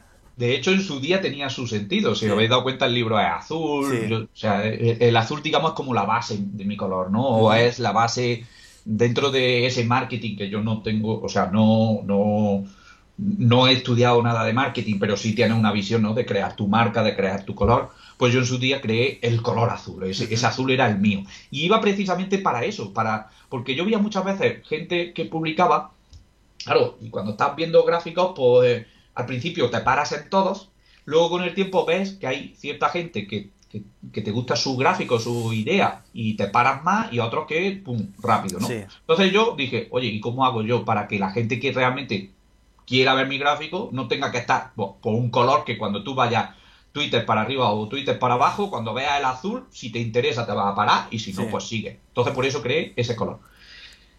Sí es verdad que el resto de compañeros pues eh, da mucha caña, ¿no? Entonces el colorcito azul siempre ha sido eh, muy socorrido a la hora de, de la broma. Eh, pero no lo cambié con eso, lo cambié precisamente porque cuando empecé a tener compañeros que uh, utilizaban diario, o sea, que estábamos en diario, sacaban muchas capturas de pantalla de, Sí. de lo que iba yo explicando, ¿no? Y con el tiempo me decían, Miguel, gasto más en tinta a la hora de imprimir tus gráficos Sí, que, que, que, que lo que saco yo operando. sí. ¿Por qué no le cambié el color? Y se lo cambié. Y ahora los tengo en fondo blanco, lo que sí le incluye en una esquinita el, el- mi logo, ¿no? Ah, mi muy lobito. bien. Muy bien, muy bien. Pero Ya, se ha cambiado por eso. Entonces ahora ya hay que ir buscando el lobito. Muy bien. Eh, y luego Ah, eh, y la plataforma, la plataforma. y la plataforma Ninja Trader. Siempre he utilizado Ninja Ya. Trader, esto es como lo del Seat Panda. Sí, Eh, me enseñaron Ninja Trader, me siento muy cómodo con ella. Mm, Como broker me gusta, como comisiones me gustan. Hmm. Y, siempre que he tenido un problema con ellos, al final, de una manera u otra, me lo han solucionado. Pues mejor bueno conocido que malo por conocer. O sea, malo conocido que bueno por conocer. correcto. Luego, aquí hay unas preguntas que siempre le hago a todo el mundo, de acuerdo que son ya un poco más chorrillas, pero bueno, siempre nos gusta saber a ver cuál es lo que más te gusta. Y básicamente siempre pregunto, ¿cuál es tu película eh, sobre bolsa favorita? Bolsa o trading favorita. Vale. Eh, como todos los traders, creo que hemos visto casi todas las películas. Hay muy pocos que digan, no, yo no he visto nada de trading. Sí es verdad que, que yo las vi todas casi al principio, ¿no? Con el tiempo, como que ya te dedicas a esto y entiendo que un albañil, cuando Mm. llega a su casa, no se pondrá películas de construcción, de ver cómo construyen otros. Mm. Entonces, llega un momento en que dices, mira, yo ya cuando salgo de aquí intento pues, ver otras cosas, ¿no? A mí me gusta mucho la lectura, pero leo, por ejemplo, novela negra. Eh, cuando veo series, pues me gustan mucho series tipo, no sé, historia o, o- o que no tengan vikingos o series sobre romanos, sobre pues de ese tipo. O sea, me intento salir de la parte de, de trading. Eh, y, pero como película, tengo una. De hecho, eh, hace 10 días estuve en una ponencia en, que me invitaron en México y le puse un pequeño extracto de ese de esa película porque reflejaba muy bien o para mi punto de vista reflejaba muy bien una, un tema que yo quería hacer mucho hincapié de la diferencia entre el institucional y el profesional. Y en esa película hay un, un sketch que, que, que lo hace a modo de comedia parece como de risa no bueno parece no lo hacen como de risa pero para mí dan en el clavo. Y la película es del año creo que es 1983 y se llama Entre pillos anda el juego Ah, sí. de Eddie Murphy. Sí, eh, bueno, Eddie Murphy y el otro, el otro protagonista es. eh, si no cómo se llama, que- el de Cazafantasmas. Sí, correcto. Sí, sí. Este, pues, eh, de esos dos. Y yo creo, aparte de todas las buenas películas que ha habido con el tiempo, por ejemplo, hace poco lo vi porque eh, le quería explicar a mi niño un poco un, un- un tema y vi la de. mm, de Big Short. La, Sí, de Big Short, correcto. eh, y la La gran apuesta, eh, y porque viera un tema, por, porque estaba viendo un, un, punto en el cole y digo, pues mira, te voy a enseñar una película, aunque sea un poco avanzada, ¿no? Sí. Pero te la voy a enseñar para que veas cómo se, qué es lo que pasó y cómo se, se habló, eh, habla de ahí. Está muy bien.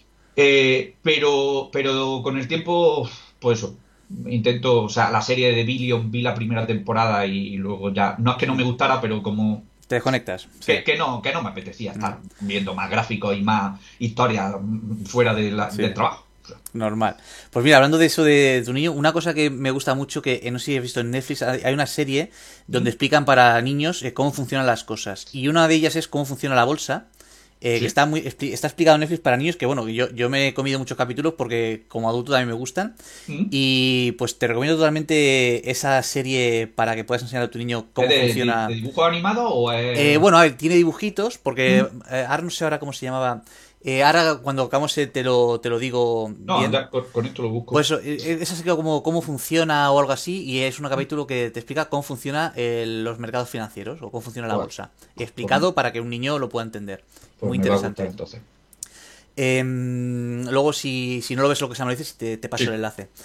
Eh, vale, ¿qué más te quería preguntar por aquí? Vale, cuéntanos un poco cuál ha sido. eh, vamos a entrar ya a la parte final del cuestionario. Cuéntanos un poquito cuál crees que ha sido eh, tu mayor error al operar. Eh, eh, eso que solemos decir los traders, mi mayor cagada. Si quieres una puntual o tu mayor defecto, lo que prefieras. Mira, yo creo que va relacionada una con la otra, ¿vale? Mi mayor cagada, eh, además lo recuerdo, fue en febrero del 2019. Ujú. La prim- el primer viernes de febrero del 2019. Eh, no se me olvidará porque fue el día de, de las noticias de las nóminas eh, en Estados Unidos. Después de esa, ahí es cuando creé mi primera cuenta. O sea, recordemos que yo publiqué el libro en do- mi- diciembre del 2018.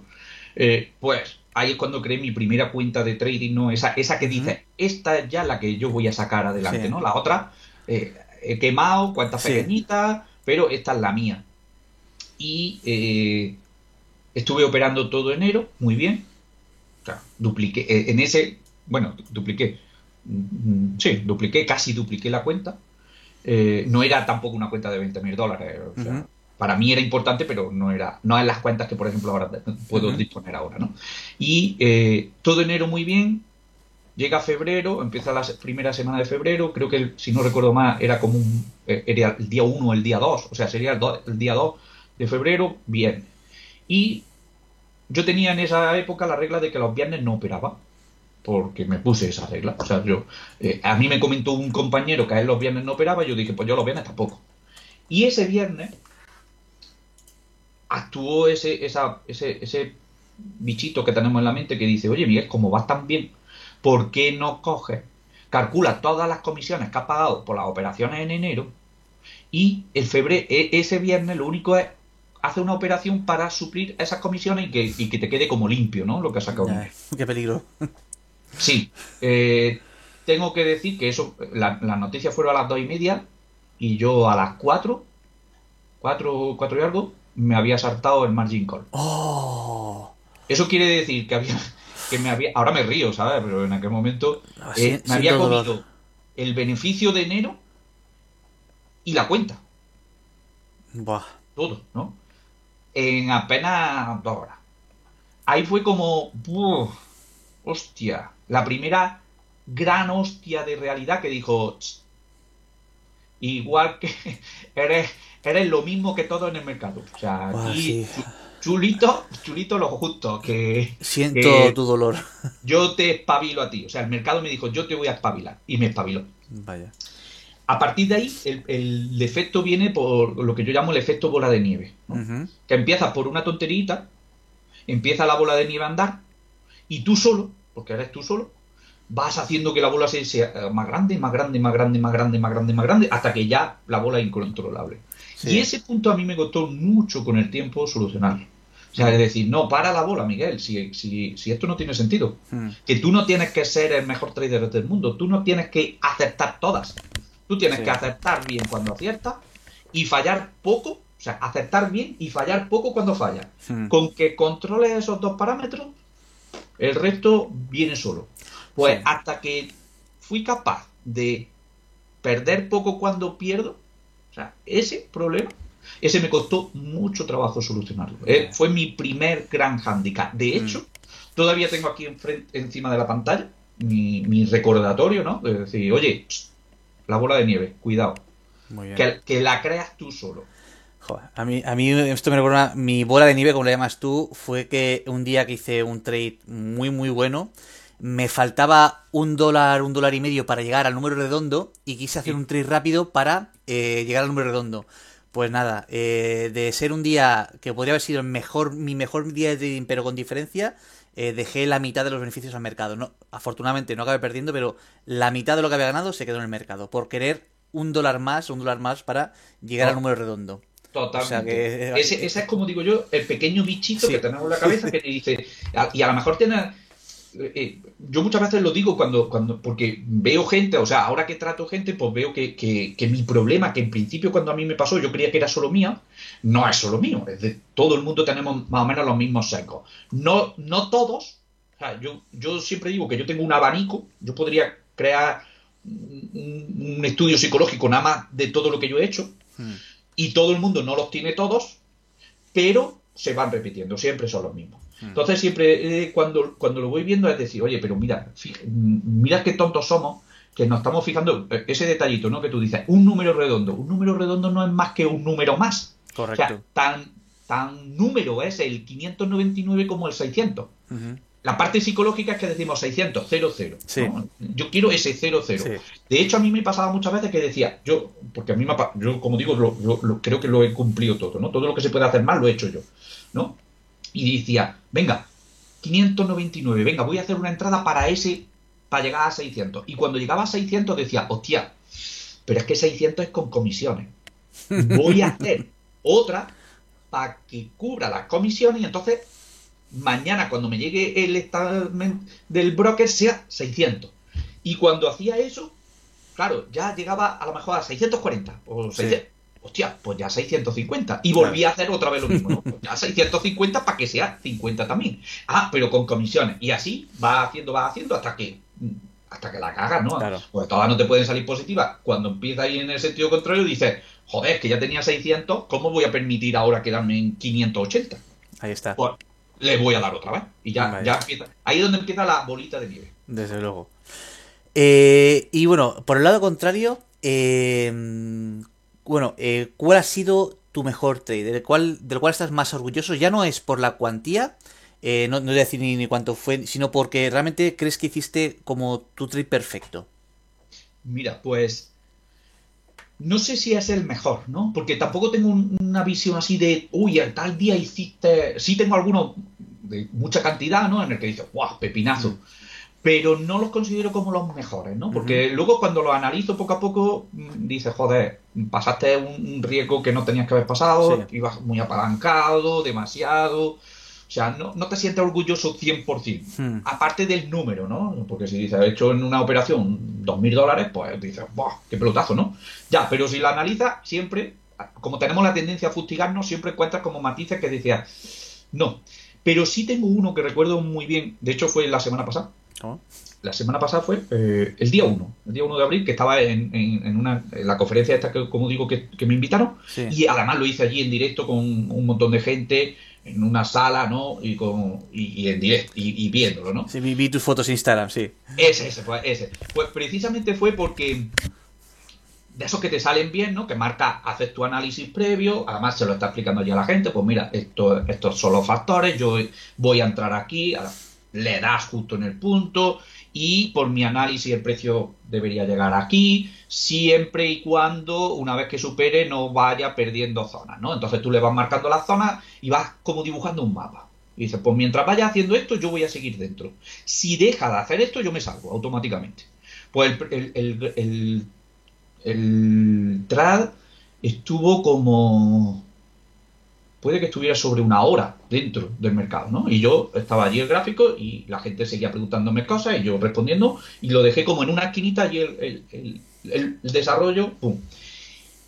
Y me acuerdo que en un primer o sea, que en un momento se quedó como tú dices, ese, ah, creo que fue a un punto o dos puntos. La operativa, el, el trade en total estaba mm, previsto para unos 15 puntos Pues se, llegó a 14. Y empezó en 14 y empezó a, corregir. Hostia, en ese momento uno de los que de los compañeros me estaba, me estaba por detrás. Miguel, Miguel, mira, corta, corta.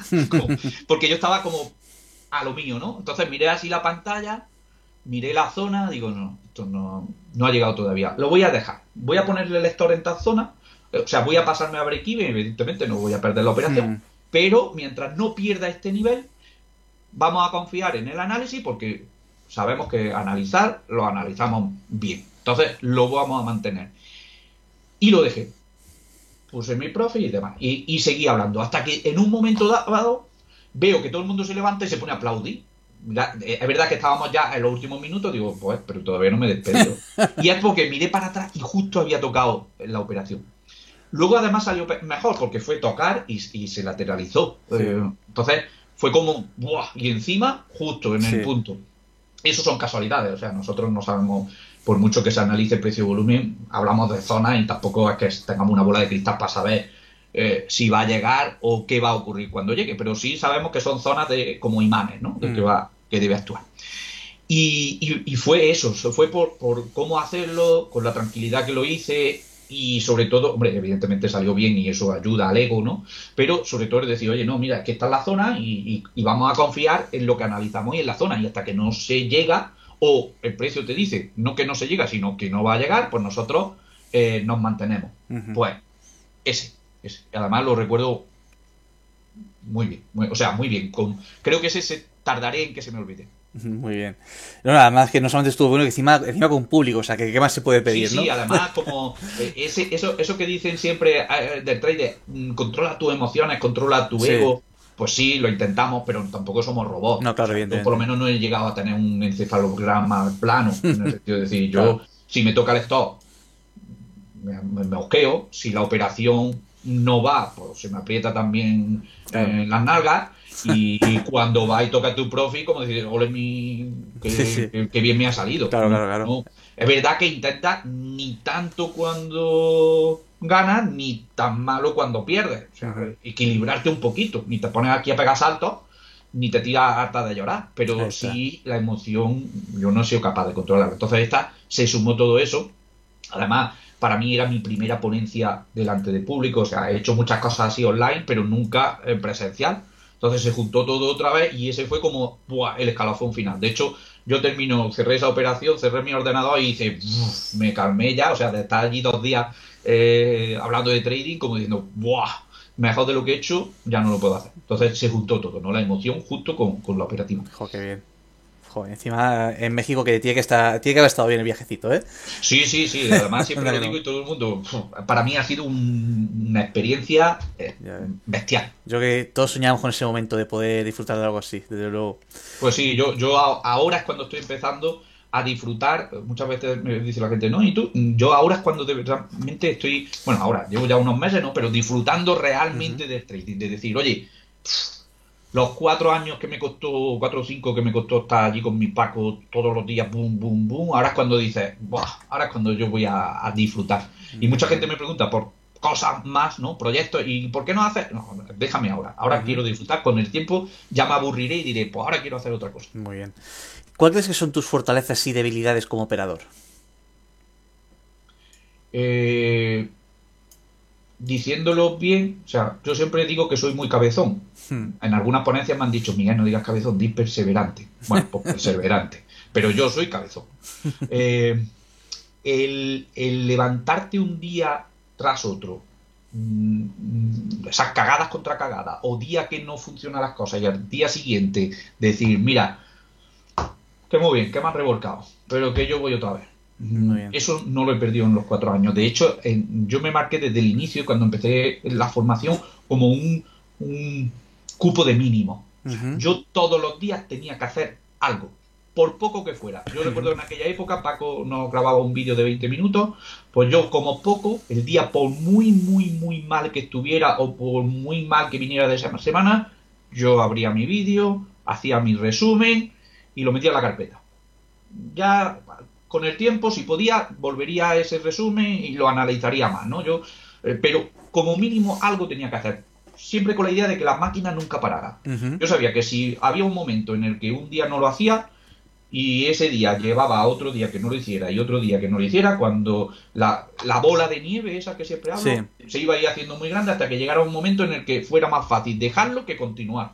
Entonces eso nunca me lo permití. Si, puedo, si tengo menos ganas, menos ganas. Si estoy más agobiado, pues con agobio. Pero siempre que nunca me desconectara.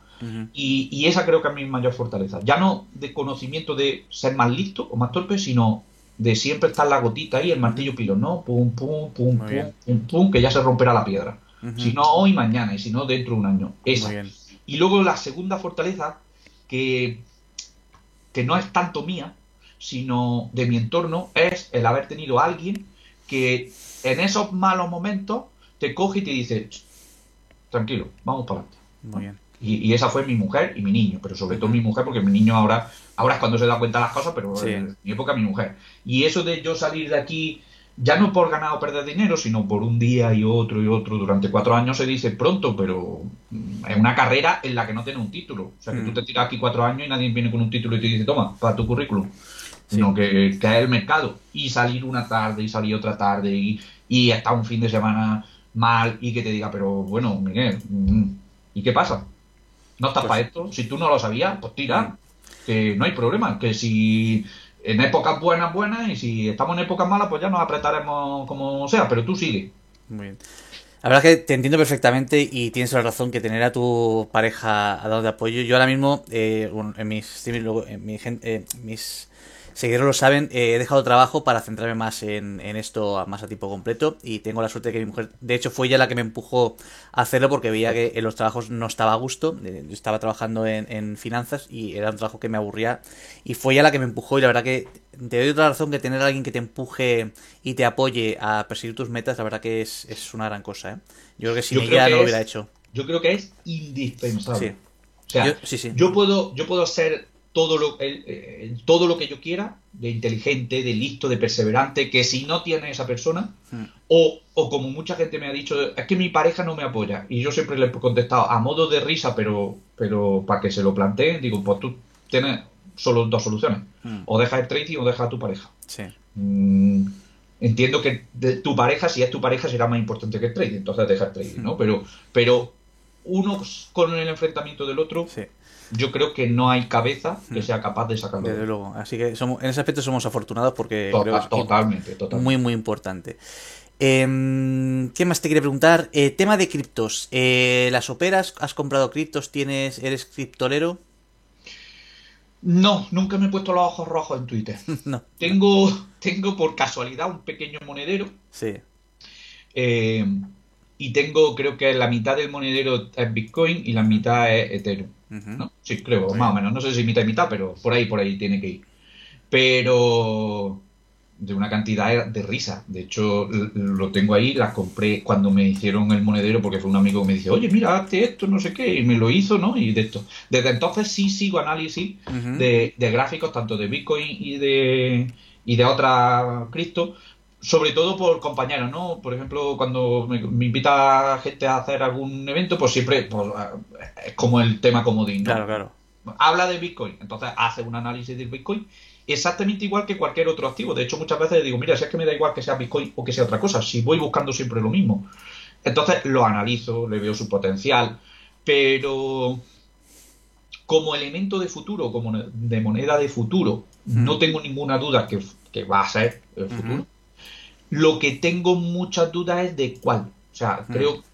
O sea, va actualizando cada muy poco tiempo, pero creo que hay 15 o 20 mil tipos de Es una monedas diferentes o, más. Sí, es que hoy cualquiera puede sacar un FT de una criptomoneda y sacar. O sea que hay, hay muchísimas. Creo que hay ya tantas Sí. que ya ni siquiera las que dices, no, es que esta tiene un gran proyecto detrás. Es Mm. que hay muchas con Claro. un gran proyecto detrás. Sí. y todas no pueden ser, Claro. llegar a ser las criptomonedas. Ahí está, es como cualquier otro negocio. Cuando hay tanta competencia, por buena que sea tu idea, es que tienes un montón de competencia. Exacto. Al final, Yo creo que va a haber, el con dinero el es el que tiempo, hay. habrá una limpieza sí. quedarán las que tienen que estar, seguirán apareciendo nuevas, pero teniendo una base de decir, Mm. pues mira, estas 10, 12 o no sé cuántas habrá, ¿no? Pues 10, 12, 15, Sí. 20 van a ser las principales. Y, y aquí todo el mundo se va a mover con estas. Y aparecerán nuevas, porque tendrán que ir ganándose su escalón. Pero lo que tenemos ahora es totalmente ilógico, no, no, puede haber. Además que hay proyectos que son, son ridículos, o sea, que ves que no se han molestado siquiera en sacar una página web que, que, esté bien hecha, como dices tú, joder, no se hace una página web para saber programar una cripto, entonces mm, hay mucha... Entonces yo creo que, que, incluso las buenas lo van a tener complicado, mm. como para encima tener las malas. Y luego, como no soy un operador de, de pelotazo, de decir, oye, pues que... Un, compañero mío me dice, mira, yo compro siempre las que más ceros tienen, ¿no? Las que son 0,00020 ceros y luego un unillo al final, ¿no? ¿Por qué? Porque dice, a nada que suba un poquillo, pues duplica o triplica la cuenta. Vale. Pero como no soy ese tipo de operador, pues tampoco le, meto. Entonces, intento buscar algo que sea más consolidado. Correcto. para más consolidado, el problema que tenemos es que tienen demasiada volatilidad. Entonces, si tengo que ir a equilibrado, pero tengo que bajar apalancamiento, pues me quedo con lo que tenía, con los futuros totalmente razonable. Eh, vamos a empezar ya con las tres últimas preguntitas de, la entrevista. Eh, la primera es que eh, cuéntanos un poco qué plan tienes para tu, para tu trading o tu emprendeduría para el próximo futuro. ¿Qué planes tienes por ahí? Mira, ahora mismo estoy, estoy ya desarrollando una parte, ¿no? Un, segundo proyecto. Bueno, llevo ya un tiempo, pero lo que empezó como el libro, no está planteándose el libro, surgió un libro, poco a poco eh, cojo gente para mentorizar. Es verdad que, llevo ya tiempo haciéndolo, al principio muy a ver, a ver, eh, pero luego como vi que el coger gente a mí mm, ya no era solo el coger gente, sino que me permitía evolucionar mucho en el sentido de que como lo que hemos dicho antes, ¿no? Tengo el gráfico, estoy compartiendo, estoy compartiendo la idea, pues mm, no la líes, Miguel, que está, que te están viendo, o sea, eh, sé consecuente con lo que dices. Entonces a mí eso me evolucionó mucho. Eh, y a partir de ahí, pues he seguido. No, la idea no, o sea, nunca tengo idea de ser un formador. O sea, yo la palabra formador como tal, que diga, oye, yo es que le dedico a esto tanta hora y tengo tanta gente y que, y que mi profesión es esta. No, porque entonces perdería esa noción de ser trader. Si yo en su día eh, decidí dejar un trabajo, venirme a España y dedicarme a esto en concreto, y he visto el fruto que tiene, pues no voy a volver a crearme otro jefe, aunque el jefe sea un grupo de alumnos. No voy a crearme el decir, oye, yo es que no puedo hacer lo que quiera porque mañana tengo que estar en tal sitio a tal hora. Entonces intento que sea una cosa como, pues, pues ahí está, complemento. Lo hago al mismo tiempo que, sea durante mi hora de operativo, para que al final, pues si voy a estar delante de las pantallas, me debe estar solo que, que acompañado, y por ahí. Vale, idea. Eh, también me pregunta mucha gente por un segundo libro. Mm, con el tiempo sé que lo haré, pero por ahora no. No entiendo, no creo que sea capaz de crear otro libro como el que actualmente tengo y que no sea un copia-pega o un complemento de este. Podría crear ahora como un, segundo fascículo, pero no un libro completo. Creo, creo que lo hice tan de acuerdo a lo que yo tenía en mente o que me salió tan de acuerdo que no, no, le veo evolución lógica por ahora. Algo sí, pero no como libro. Con el tiempo, por lo mejor lo creo. Muy bien. Bueno, igual, no sé, eh, otra edición complementada, ¿no? Como hacen algunos... Eh, algunos... Em, sí, algunos autores que, básicamente sacan una actualización del propio mm. libro. Que bueno, podría, podría ser así. Podría ser que al libro actual le añadiera 40 páginas de, de complementos, de nuevos conceptos con sus grafiquitos, pero nunca un segundo elemento insisto, sin que al final digan, pues lo que ha hecho es coger primero, cambiarle cuatro cosas, meterle tres páginas más y ha sacado un segundo, ¿no? Muy bien. Y como no, no entiendo esa manera de, hacer una edición de un libro, pues, pues, pues, directamente no la hago. Vale. Eh, quería preguntarte si tuvieses que darle un consejo a alguien que empieza ahora en el trading, ¿cuál sería? Ese consejo que, tuviera que te hubiera gustado tener en tus inicios. Primero, primero, más que consejo, sería contarle la verdad del trading. Y que a partir de ahí, como consejo, es que pierda el tiempo que sea necesario para reflexionar y saber si va a tirar para adelante o no tira para adelante. Partiendo de que, siempre digo, todo el mundo no puede llegar, evidentemente, pero el que llega, eh, el fruto es demasiado bueno para no haberlo intentado. Pero primero que, pueda tomar la decisión desde la verdad. Buen consejo. Eh, y ahora voy a hacerte, bueno, antes que hacerte la pregunta más importante de todas, eh, quiero preguntarte que nos cuentes eh, simplemente dónde te podemos encontrar, ya sea en tus redes sociales, que lógicamente estarán en la descripción y debajo de la imagen de Miguel Ángel Ramírez tenéis su Twitter y su Instagram, pero para aquellos que quieran ir más allá, ¿dónde te podemos encontrar? Mira, soy, creo que soy un perfil muy fácil de, de contactar o de localizar y además nunca creo, mm, si se me ha quedado alguno lo siento, pero nunca he dejado a nadie por contestar un mensaje. Sea más mm, la pregunta o el comentario o la manera de entrar mm, más respetuosa entre comillas o menos. O la pregunta más lógica o menos lógica. Pero tanto en Instagram como en Facebook como en Twitter sobre todo donde más activo estoy porque es donde más me gusta es Twitter la verdad eh, Facebook tengo el perfil, de hecho fue el primero que creé, pero no me gusta. Como comunidad para poder interactuar, eh, no, no, me gusta tanto. En Twitter lo veo más personal en el sentido de que tú pones un post, eh, alguien te comenta, le puedes responder. algunas veces por la respuesta te pilla con, que puedes desarrollarla más o menos, pero siempre respondo. De, y si me quieren contactar por privado, que no tengan problema en decirme, oye, que te quiero enviar un privado o, directamente enviarme el privado que le voy a responder. Muy bien, pues Luego, a partir de ahí, pues, mm, dentro de la página web, si os vais a contacto, tenéis mi email, también pueden utilizar el email sin, ningún tipo de problema. Y es que llego al punto en que casi con cualquier persona que me contacta y me dice, oye, que tengo cuatro o cinco preguntas, eh, directamente le doy el teléfono, porque digo, va a ser más rápido que me llame yo te me hagas la pregunta directamente, yo te responda y así no estamos por escrito de, mm, de que siempre desarrollar una pregunta y que te respondan exactamente a la pregunta que tú quieras es complicado.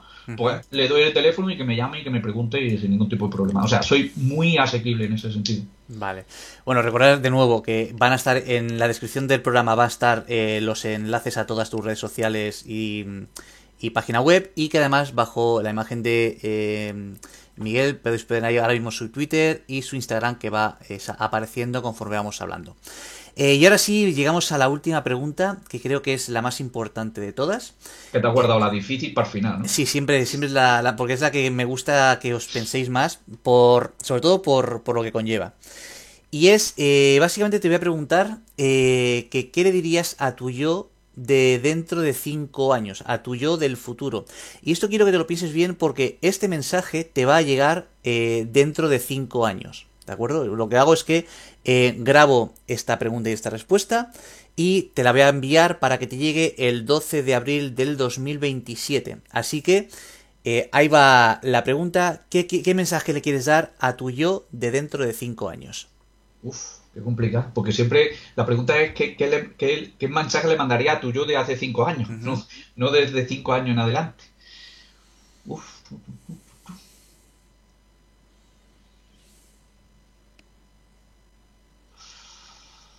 Qué complicado.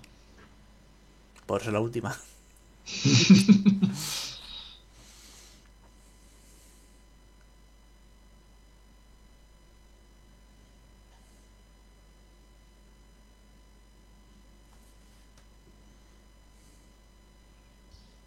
Pues no, no, se me ocurre una así en concreto. Seguramente